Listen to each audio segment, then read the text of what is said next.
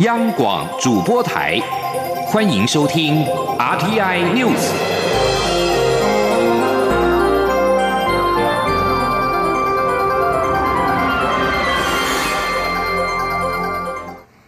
各位好，我是李自立，欢迎收听这一节央广主播台提供给您的 RTI News。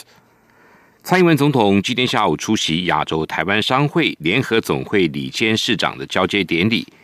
对于总会长赖维信当面陈情，希望政府能够纾困海外台商，总统回应表示，海外信保基金已经开办相关的纾困措施，行政院也正在规划纾困三点零方案，政府会用行动给台商最实际的协助。记者刘品希的报道。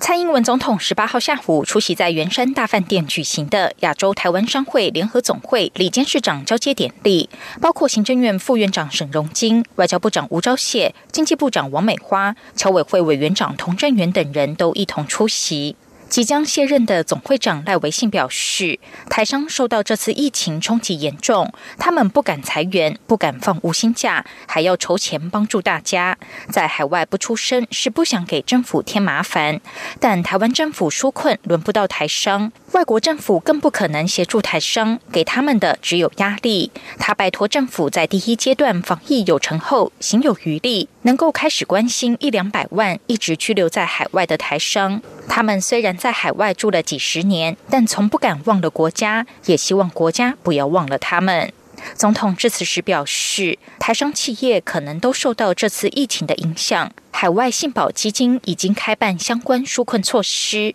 行政院也正积极规划纾困三点零方案，相关部会首长也都在场。如果大家有任何需要协助之处，都可以反映，政府会做大家最有力的后盾。他说。各位台商朋友的企业可能都受到疫情的影响。刚刚我们总会长也提到这件事情啊，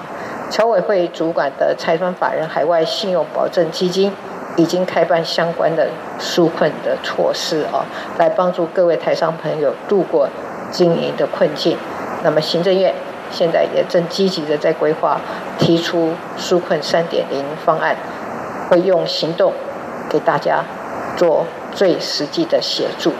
总统指出，受到美中贸易冲突与疫情的影响，现在全球供应链正加速重组，很多国家已经把部分供应链移往新南向国家。这个趋势和政府持续推动的新南向政策相呼应。总统进一步指出，为了协助台商回台投资，政府推动境外资金汇回专法，也积极整合资金、税务与投资三面向的服务。未来还要积极打造高附加价值的产业供应链，带动产业技术升级，活络资本市场。目标是把台湾建设成为亚洲高阶制造中心，以及区域资金调度与理财中心。这些重要的任务必须借重台商朋友布局全球的通路优势，带动更多和新南向国家合作的商机。央广记者刘聘熙在台北的采访报道。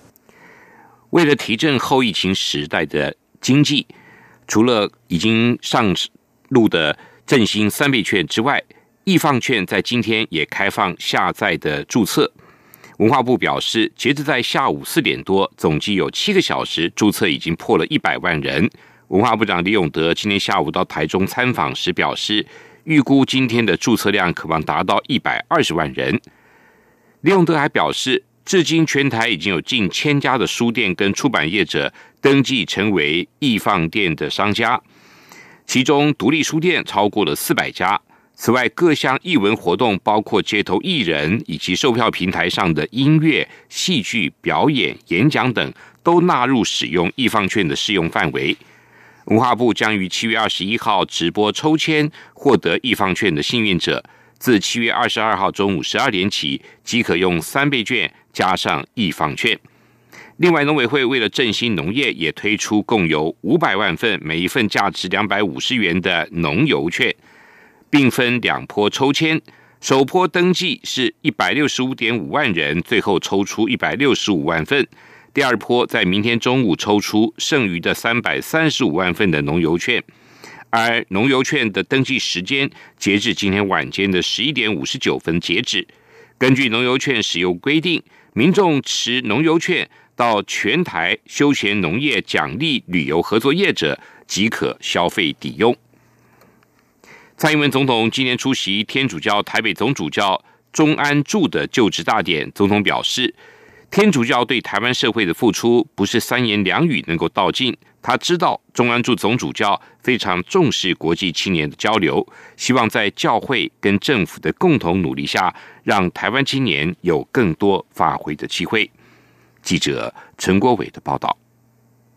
天主教台北总教区第八任总主教钟安柱就职大典，十八号在辅仁大学中美堂举行，有一千多人参加。钟安柱总主教从戒灵荣休的前总主教洪山川手中接下代表台北总教区的木杖，以示将献身于台北总教区及牧林使命。蔡英文总统和前副总统陈建仁都出席大典。蔡总统表示，天主教在台湾福传有超过百年的历史，一代代的天主教朋友投入各项公共服务。是促进台湾发展的重要力量。过去几十年来，天主教对台湾社会的付出所协助对象之多、层面之广，不是三言两语或三天两夜能说得完。蔡总统提到，在这波疫情中，非常感谢洪山川前总主教带领教会推动线上弥撒等各项应应措施。相信未来在中安柱总主教的带领下，天主教台北总教区将持续凝聚众人的力量，在各领域为台湾开创更多的成果。总统说，中安柱。总主教常年来努力拓展社福、人文、教育及医疗工作的发展，并推动跨宗教的交流，获得教友和民众的爱戴，也收获教廷的肯定。中东主教说，他就职后的首要之务就是展开各种国区的牧灵之旅，倾听教友的想法。这当中如有跟政府相关的建议，非常欢迎我们中东主教能够提供给政府单位参考。总统表示，他知道中安驻总主教非常重视年轻人，之前在推动青年牧林工作以及国际青年交流上都有非常丰硕的成果。由于政府这几年也积极推动青年政策，他希望有教会和政府的共同努力，可以让台湾的年轻人有更多发挥的机会，进而为社会带来更多的进步和改变。中央广播电台记者陈国伟新北采访报道。韩国媒体报道，台湾。获得韩国列入相互开放边境的优先名单。外交部今天表示，防疫安全是台湾目前最优先的考量。未来是否与韩国相互开放边境，必须经过评估当地的疫情以及双方的协商决定。驻韩国代表处将会密切关注相关的发展。韩国媒体报道，韩国文化体育观光部跟旅游业者近日召开闭门会议，讨论又称为。旅游泡泡的武汉肺炎 （COVID-19） 的安全旅游圈，并将台湾列入了相互开放边境的优先名单。对此，我外交部下午表示，防疫安全是台湾目前最优先的考量。基于边境风险严守、国内松绑的原则，未来是否跟韩国相互开放边境，必须依据韩国的疫情进行评估，也期经过双方就疫情的规范等议题协助之后。来决定，外交部已经请驻韩国代表处密切关注，适时了解韩方的相关规划，以及随时掌握后续的发展。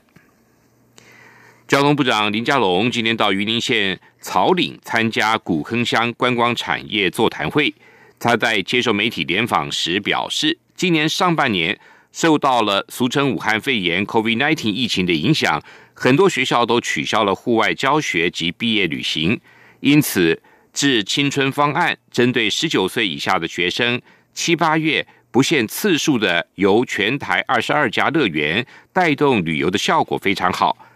另外，针对台北市长柯文哲今天到宜兰参访，建议高铁可以从台北南港延伸到宜兰，林佳龙则回应，南港站是高铁、台铁跟捷运三铁共构，高铁延伸到宜兰，南港站将成为。台湾的交通枢纽、转运中心产生最大的分流效应，旅客也可以不用自行开车走国道，改搭大众运输，对于交通是治本之道。为了推广台湾的茶跟水果，农粮署与台北一零一合作，即日起到十一月二号，在一零一大楼的五楼以及八十九楼观景台举办茶与果的高空对话特展。透过高空茶梯田、水果墙的双视觉，再结合亮点茶庄职人奉茶跟手作体验，向国内外民众介绍台湾两大旗舰农产品。记者陈国伟的报道。茶与果的高空对话特展在台北一零一大楼登场。农粮署长胡忠一表示，在台湾童谣《灰金沟》当中，就能看出茶与水果的连结。灰金沟来吃茶，茶烧烧吃金蕉，金蕉冷冷吃冷冷。所以本来茶跟水果结合在一起，这个是台湾从自古以来我们的传统文化。所以我们很希望能够借由一零一这个全世界的国际的一个地标。把我们最优质的茶叶，还有全世界最优质的水果，能够在一零一的八十九楼这边，来让我们的全国的消费者有食农教育，而且亲身体验的一个场合跟机会。这次主要介绍台湾八种特色茶，包括碧螺春、包种茶、铁观音、东方美人、洞顶乌龙、日月潭红茶、高山乌龙及红乌龙，还有八种水果：香蕉、凤梨、芒果、番石榴、水梨、碰柑、葡萄及文旦。特展在五楼设置现代化茶屋与茶席空间，到了八十九楼观景台，则可看到室内茶梯田以及一面水果墙。在展出期间的周末假日，也将由十六家亮点茶庄轮流举办品。民教学以及手摇调饮、茶树植栽、茶叶布球等手作体验活动。台北一零一总经理张振雅提到，国人凭证件在九月底前来到观景台，仅需新台币一百五十元，而且每位家长还能免费带两名十二岁以下的儿童入场，同时参与特展各项活动。台北一零一过去我们一直认为是台湾的骄傲，可是我觉得更重要的是，在台湾的农业里面，台湾的水果跟茶更是台湾。的骄傲。展场内也设有奉茶区，参观民众只要自备环保杯，就可以喝到新鲜的台湾茶。如果再跟着导览员一起念灰林沟童谣，还能再获得一根香蕉，实实在在感受茶与果的相遇。中央广播电台记者陈国伟台北采访报道。香港南华早报引述两个独立消息来源披露，中国预计一年内让新一代国产航舰下水，并加速建造第二艘姐妹舰。已达成二零三五年拥有六个航舰战斗群的目标。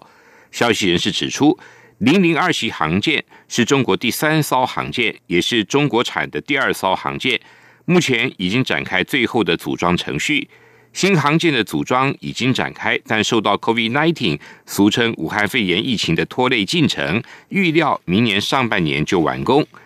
第二个消息来源透露，姐妹舰早在二零一八年开始建造。因为去年技术问题暂缓，建造第二艘零零二型会比第一艘快。因为工人已经从建造第一艘时学到并克服了许多问题。零零二型是中国第一款中国制设计的航舰，也是极具挑战的任务。中国计划到二零三五年底以前建造六个航舰战斗群，以赶上美国海军在太平洋的军力。欧洲联盟各国领袖十七号在布鲁塞尔召开高峰会，为五个月来首都面对面的聚首。但是在大规模疫情纾困振兴方案谈判未有进展之后，在午夜以前返回饭店休息，准备隔天继续磋商。法新社报道，受到俗称武汉肺炎 （COVID-19） 疫情影响，欧洲深陷两次大战以来最严重的衰退。欧盟二十七国领袖十七号期待口罩集会。设法就七千五百亿欧元（大约新台币二十五兆元）的振兴经济方案取得共识，但是争论十二个小时后没有结果。荷兰坚持设定严格的纾困条件，不愿意让所谓公共支出不太严谨的国家轻易的取得振兴经济。而例如西班牙或者意大利，德国总理梅克尔跟法国总统马克宏则支持提供贷款跟补助方案。协助受到疫情重创的欧盟会员国振兴经济。二十七国领袖预定十八号，也就是台北时间明天的十八号的五点再度集会，但是外交官员越来越不看好他们在本周末能够达成协议。而根据估计，中国在这一波洪水灾情中，共有十一个省五百多处不可移动的文物受到损失。以古桥梁被冲毁、古城墙坍塌，还有文物建筑的房屋垮塌，都比较严重。以上新闻由李自力编辑播报，谢谢收听，这里是中央广播电。